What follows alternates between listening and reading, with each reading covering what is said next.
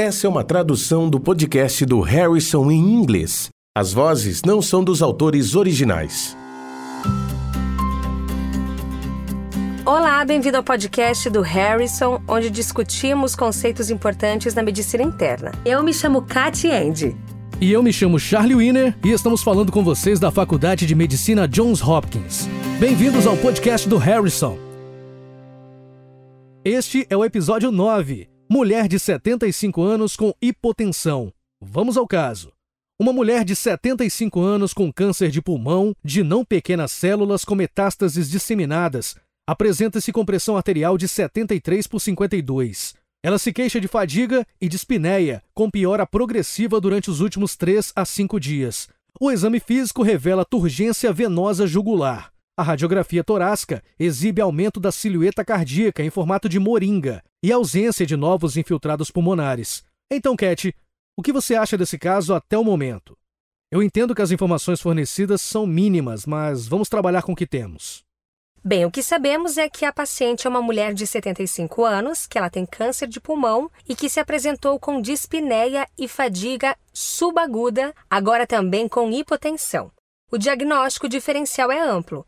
Ela pode estar apresentando complicações da doença ou do tratamento e está em risco principalmente para pneumonia ou derrames pleural e pericárdico.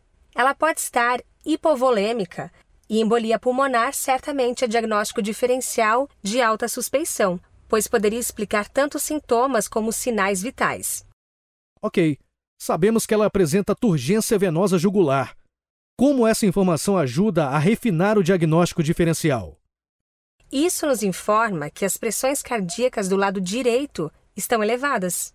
Além disso, pressuponho que ela não apresenta ruídos pulmonares anormais, porque isso não foi informado no caso. Exames de imagem ajudam a refinar ainda mais o diagnóstico diferencial. O principal achado aqui é que ela apresenta aumento da área cardíaca em forma de moringa, e essa é a descrição clássica de como seria a silhueta cardíaca na radiografia de uma pessoa com um grande derrame pericárdico. Se a paciente não apresentasse esse achado, a embolia pulmonar provavelmente seria uma suspeita forte, mas considerando derrames pericárdicos, eles geralmente são causados por pericardite ou câncer. E como a paciente tem história de câncer de pulmão metastático, esse seria um fator de risco significativo. Assim, nesse caso, a minha suspeita é de derrame pericárdico secundário à neoplasia, que está causando tamponamento cardíaco. Bem, então, com esse contexto, temos que responder à pergunta: qual dos seguintes achados físicos adicionais está mais provavelmente presente no exame físico dessa paciente? A opção A é queda na pressão arterial sistólica maior do que 10 milímetros de mercúrio durante a inspiração. A opção B é ausência de queda na pressão venosa jugular com a inspiração. A opção C, sopro diastólico tardio com estalido de abertura. Opção D, pulso parvos e tardos. E a opção E, descenso Y rápido nos traçados da pressão venosa jugular. Os achados clássicos do tamponamento cardíaco são geralmente chamados de tríade de Beck. Primeiro, a hipotensão que está presente nesta paciente e que se deve a uma diminuição no enchimento ventricular e resulta em débito cardíaco diminuído. Segundo, são bulhas cardíacas ausentes ou hipofonéticas.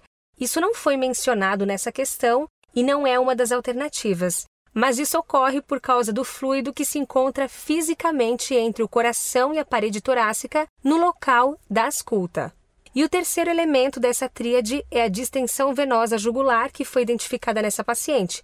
Outro achado no tamponamento cardíaco, e é possível observar isso na beira do leito, é a presença do pulso paradoxal. Ele ocorre quando é uma queda maior que esperada na pressão arterial sistêmica durante a inspiração.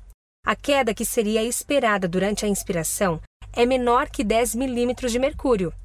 Mas no tamponamento, por causa da interdependência ventricular, há uma queda maior na pressão arterial sistêmica com a inspiração, que pode ser de até 15 milímetros de mercúrio. Então, a resposta nesse caso é a letra A, queda na pressão arterial sistólica maior que 10 milímetros de mercúrio durante a inspiração. Outro achado clássico que deve ser reconhecido no tamponamento ocorre no ECG. É possível visualizar alternância elétrica, que é quando há variação na amplitude do complexo QRS a cada batimento. Ok. Então as outras opções que foram listadas na questão não estão corretas. Mas onde esses achados seriam vistos em outros pacientes? A opção B, que é a ausência da queda na pressão venosa jugular com a inspiração, é conhecida como sinal Kussmaul, geralmente observado na pericardite constritiva ou na miocardiopatia restritiva. Isso ocorre por causa de uma falta de complacência do ventrículo esquerdo. A opção C é um sopro diastólico tardio com estalido de abertura, o sopro clássico que é auscultado na estenose mitral. A opção D pulsos parvos e tardos também é conhecida como pulso de amplitude diminuída, que é tardio, sendo um achado de exame de estágio avançado na estenose aórtica grave. Por fim, a opção E, descendo o Y rápido nos traçados da pressão venosa jugular, é o oposto do que ocorre no tamponamento cardíaco. No tamponamento, ocorre um enchimento mais lento do ventrículo, o que mostraria um acesso Y lento ou ausente nos traçados da pressão venosa. Certo. O tratamento dessa paciente não foi discutido na questão, mas podemos falar um pouco disso, Cat? A paciente apresenta hipotensão, então necessita de intervenção urgente e deveria ser levada a uma UTI cardíaca para a ecocardiografia de urgência para confirmar o diagnóstico. E então provavelmente seria feita uma pericardiocentese para remover o fluido e normalizar o estado hemodinâmico. Depois que a paciente estiver estabilizada, haveria mais tempo para discutir um plano e uma abordagem terapêutica mais deliberada. Ótimo! Então, ponto de aprendizado desse caso são os achados físicos característicos de um paciente com tamponamento cardíaco. Nesse caso, provavelmente decorrente de um derrame pericárdico secundário à neoplasia. E para mais informações, consulte o capítulo do Harrison sobre tamponamento cardíaco nas doenças dos sistemas cardiovascular, capítulo Doenças do Pericárdio. Aqui é o Jim Shanahan, editor da McGraw-Hill. O podcast do Harrison é apresentado por Access ArtMed, uma plataforma online que entrega o conteúdo mais atualizado em medicina, produzido pelas melhores mentes da área.